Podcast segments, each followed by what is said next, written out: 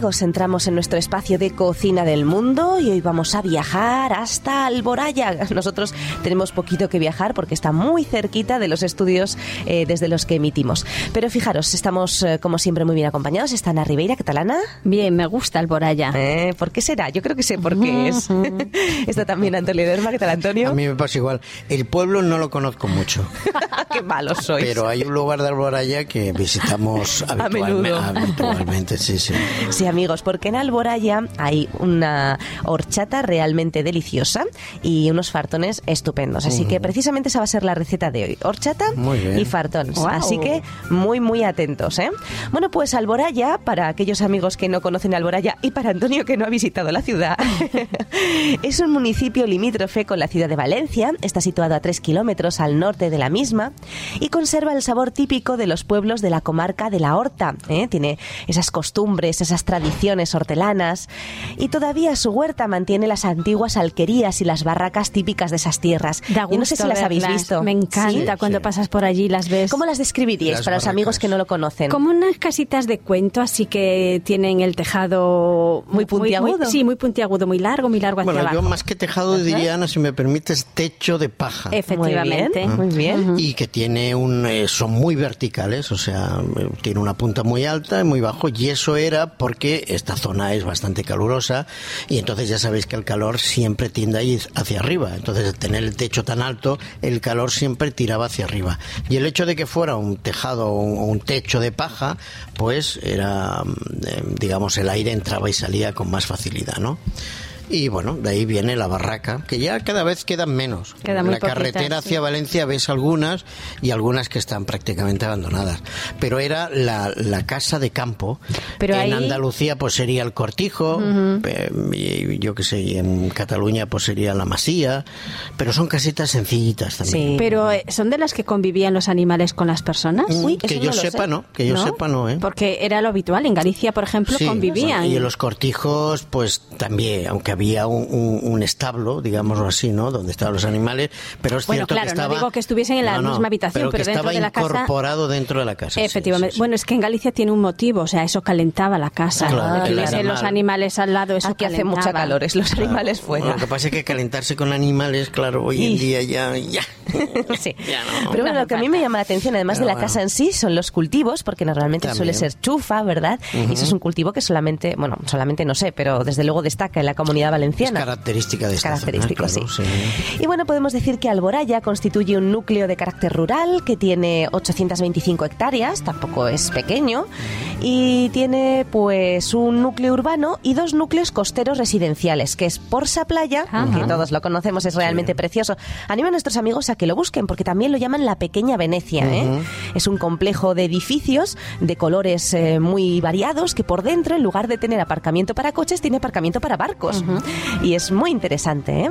Port Saplaya, ¿eh? separado, Port Saplaya.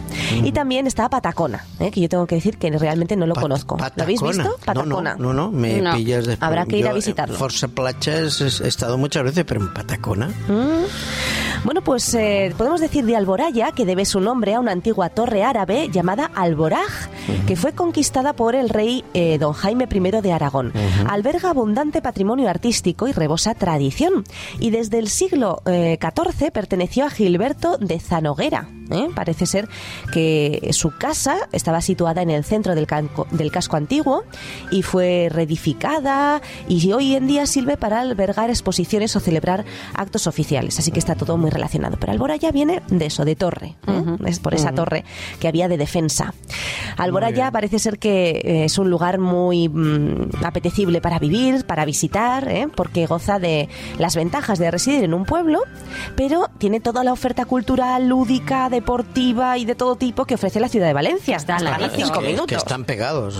es que no hay límite prácticamente, aparte de un cartel que te, lo, anuncia, pero ya forma parte de lo que es el área metropolitana de Valencia. y además de vivir cerca de Valencia, pues oye, podremos disfrutar todo el año de horchate fartons. Esto no tiene precio. ¿eh? Exactamente. Además, ricos, ricos, hechos allí. Bueno, los hacen allí, la horchata cada hacen día, allí también. Cada día, ¿eh? Cada día hacen la horchata, está muy buena. Bueno. el punto. bueno, pues eh, podemos decir también que el paseo marítimo de Patacona, que no lo conocemos mucho aquí los amigos de Entre Amigos, pero es un continuo urbano eh, que une lo que es Alboraya con Valencia a través de la playa de la Malvarrosa. Ah, eso claro que lo conocemos. ¿Eh? Ah, pero no sabíamos que se llamaba Patacona. Claro. Sí, i- igual es esto, ¿eh? porque en Malvarrosa sí que hemos paseado por allí. tanto. Claro. Y este paraje, paraje parece ser que es especial porque favoreció la inspiración del famoso escritor valenciano Vicente Blasco Ibáñez. ¿eh? Tenía el chalet, que está eh, convertido hoy en casa museo, a unos 10 metros aproximadamente de esta playa. Bueno, y Sorolla seguramente que pintó en algunas de esas playas también. ¿no? Seguro, seguro, que sí.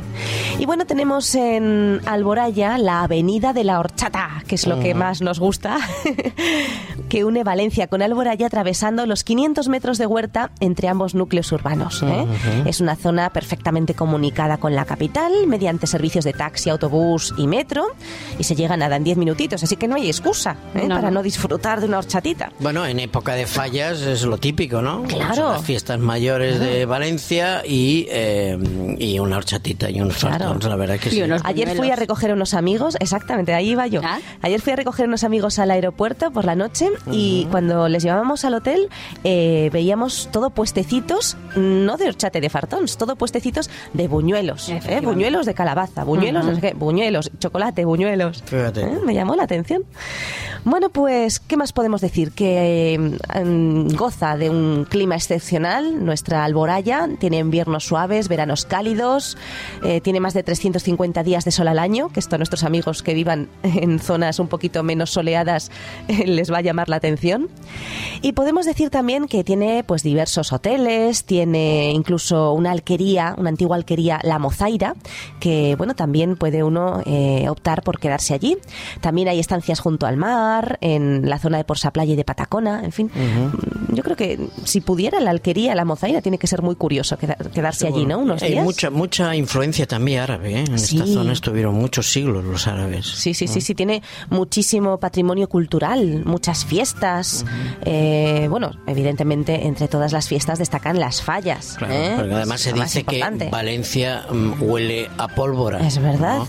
Y bueno, la verdad es que he estado buscando algún tipo de música, pues siempre Petardos. petardos, entonces claro, eh, es que realmente las fallas es- es, son, son petardos, o sea, Sí. y ahí- esta es la música, ¿no? Hasta que llega a 120, 130 decibelios podríamos estar unos cuantos minutos. Sí, sí, sí. bueno, sí, de sí. todos modos, Valencia huele a pólvora y a flores. Sí, es Sí, verdad. también. En, Hombre, la azar, época de fallas claro, el azar, huele a flores, que es una la maravilla. naranja, claro, y con los claro. desfiles que hacen de las flores. Es que muy huele- bonito. huele toda y todas las eh, fallas plantadas, ¿no? Todas esas esculturas Sí, sí, maravillosas sí, sí, de sí, cartón sí. piedra pintado, que son una delicia verlas, ¿eh? ¿Sabéis que, que- yo cuando que veía esto en la tele no me gustaba nada? No, no, Ana. lo entendía, me parecía algo muy feo. Y cuando vine aquí lo viví, es que, bueno, me enamoré.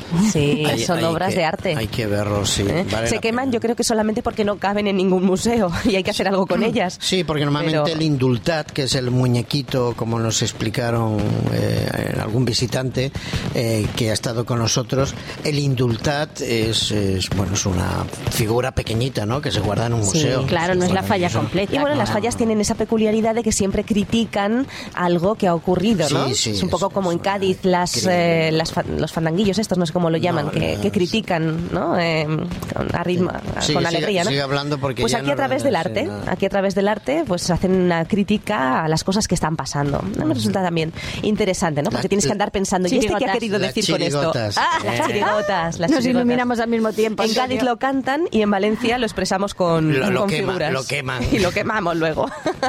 bueno, pues tiene bien. muchos parques, tiene muchas eh, casonas eh, señoriales antiguas, tiene muchas cosas interesantes.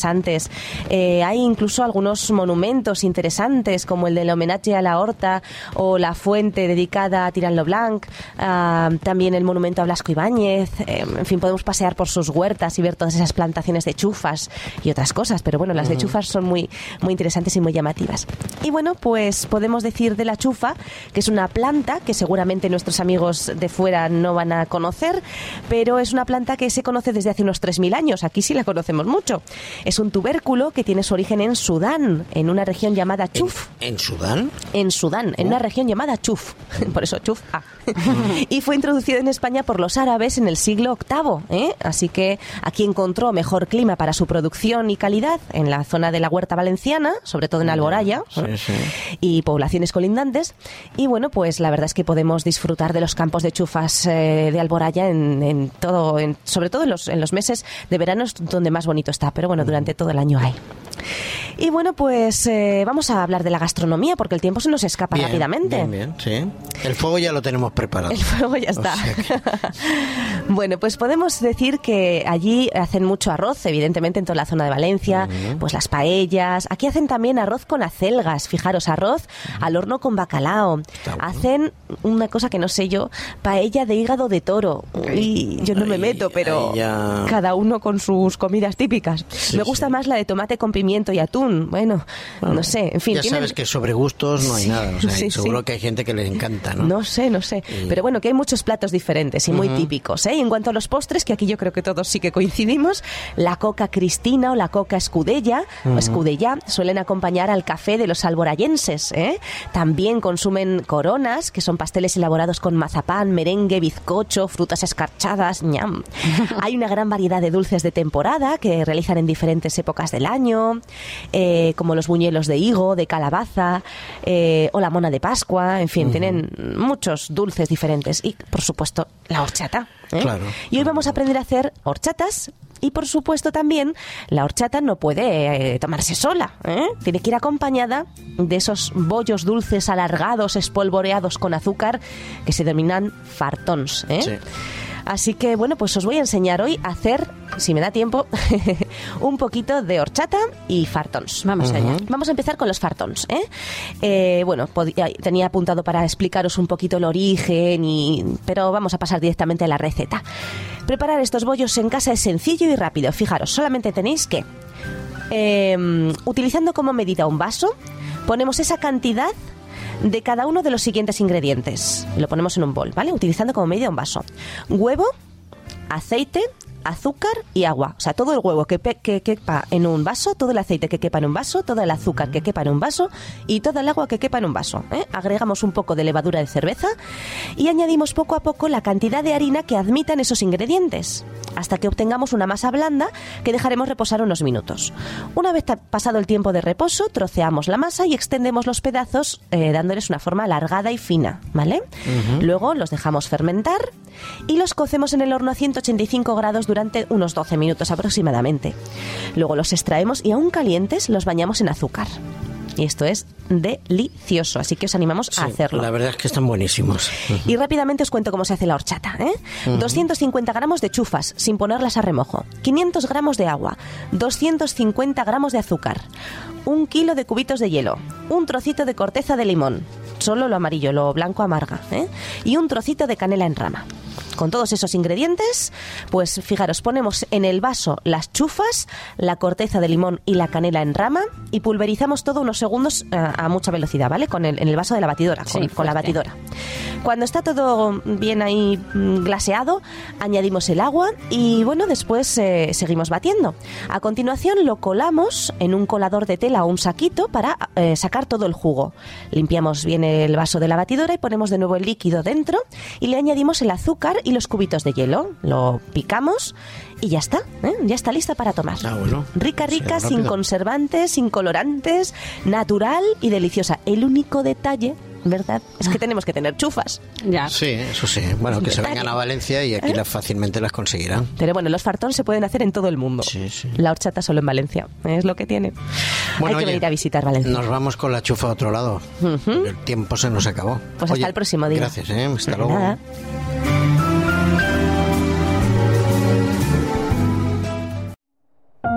Producido por hopmedia.es